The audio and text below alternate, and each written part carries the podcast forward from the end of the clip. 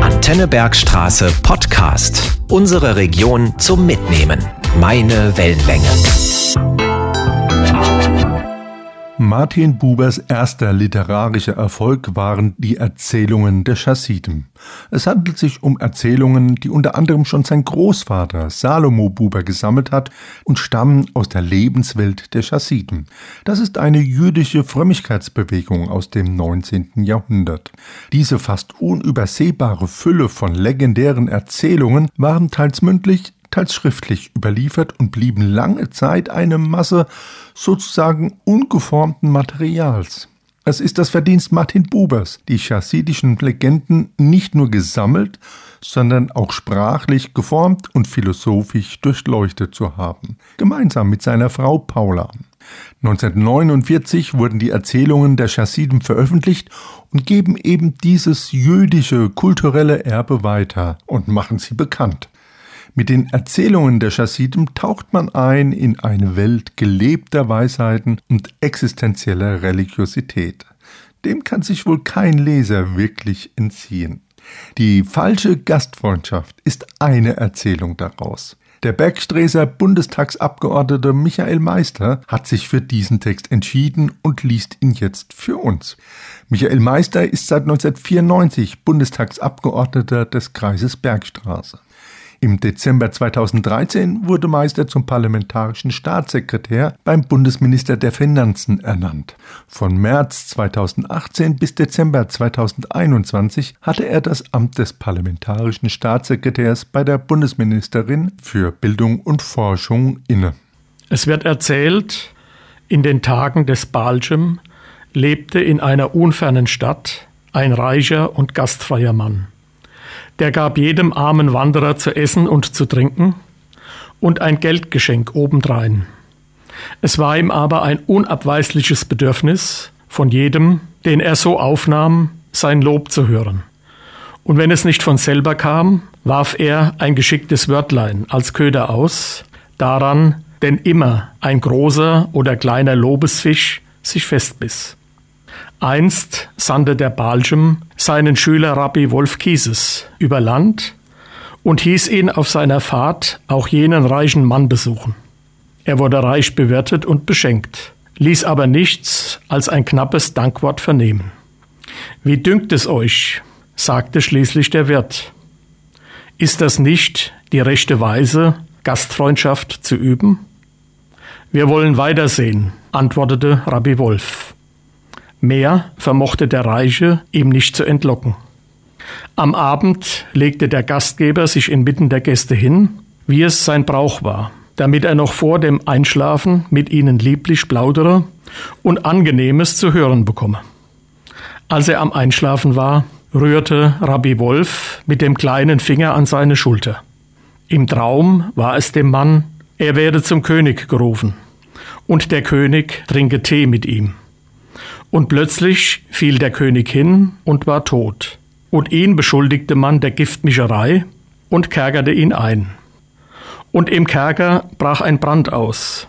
Da entfloh er in die Ferne und wurde ein Wasserträger.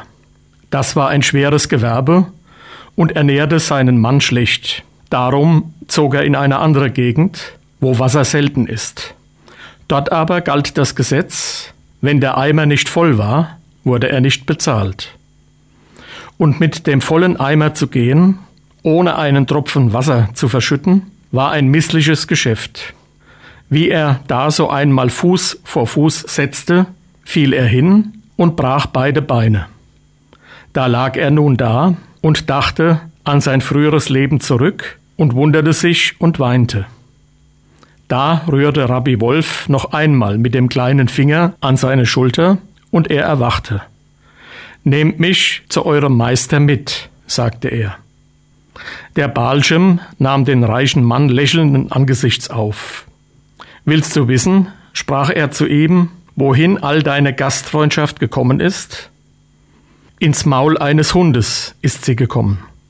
Das Herz des Mannes erwachte zur Umkehr, und der Balchem wies ihn an, wie er seiner Seele aufzuhelfen habe. Martin Bubers Sohn Raphael hat seine Erinnerungen an die Familie Buber in der Verlagsreihe Arnold Seiner Texte aufgezeichnet. Raphael Buber war als Junge eher rebellisch, war Soldat im Ersten Weltkrieg in der österreichischen Armee, hatte eine Ausbildung in Agrarwissenschaften und Agrartechnik und ging 1934 mit seiner zweiten Frau Ruth nach Palästina. Mit seiner ersten Frau Margarete Buber, später Margarete Buber-Neumann, hatte er die beiden Töchter Barbara und Judith. Aus den Erinnerungen von Raphael Buber liest nun der Bundestagsabgeordnete Till Mansmann.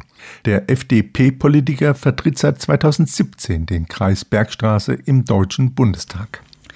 Das Haus in Heppenheim mit seinen acht Zimmern, von denen zuletzt vier mit 20.000 Büchern vollgestellt waren, Paula und Martin Buber waren beide schriftstellerisch tätig, war schön und es hat uns sehr gefallen.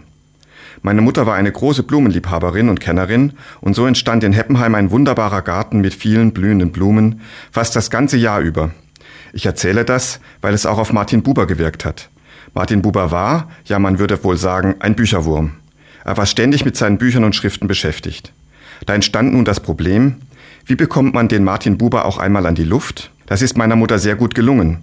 Sie hatte ständig irgendwelche Blumen, die gerade über Nacht erschienen waren, und mein Vater hatte die Funktion, in den vielen Katalogen, die zum großen Teil auch aus Holland kamen, die Blumenzwiebeln und Knollen auszuwählen, die Paula Buber dann in ihren großen Garten pflanzte. Dazu wurde neben jede Knolle auch ein Stäbchen mit dem lateinischen Namen gesteckt. Wenn nun die Blume erschien, gelang es meiner Mutter, Martin zu sagen, diese oder jene Blume blühe jetzt, ob er sie nicht sehen wolle. Er kam aus dem Haus und erinnerte sich, wann er diese und wo er jene Blumenzwiebel bestellt hatte, betrachtete sie, und so schnell ließ meine Mutter ihn dann nicht ins Arbeitszimmer zurück, da musste er schon ein bisschen an der Luft bleiben. Nun waren es Kriegsjahre und zur Vervollständigung wurden dann ein Stück Garten, das eigentlich zum Nachbargrundstück gehörte, dazu gepachtet und Raphael Buber pflanzte dort Gemüse an, das er wieder an den Haushalt Buber lieferte. Also das Leben in Heppenheim, in diesem Haus mit dem Garten und wohl auch mit den süddeutschen Menschen, die zugänglicher waren, hat eine sehr gute Auswirkung auf die Buber-Familie gehabt. Buber hat in den Jahren von 1916 an in seinen Schriften eine große Wendung genommen.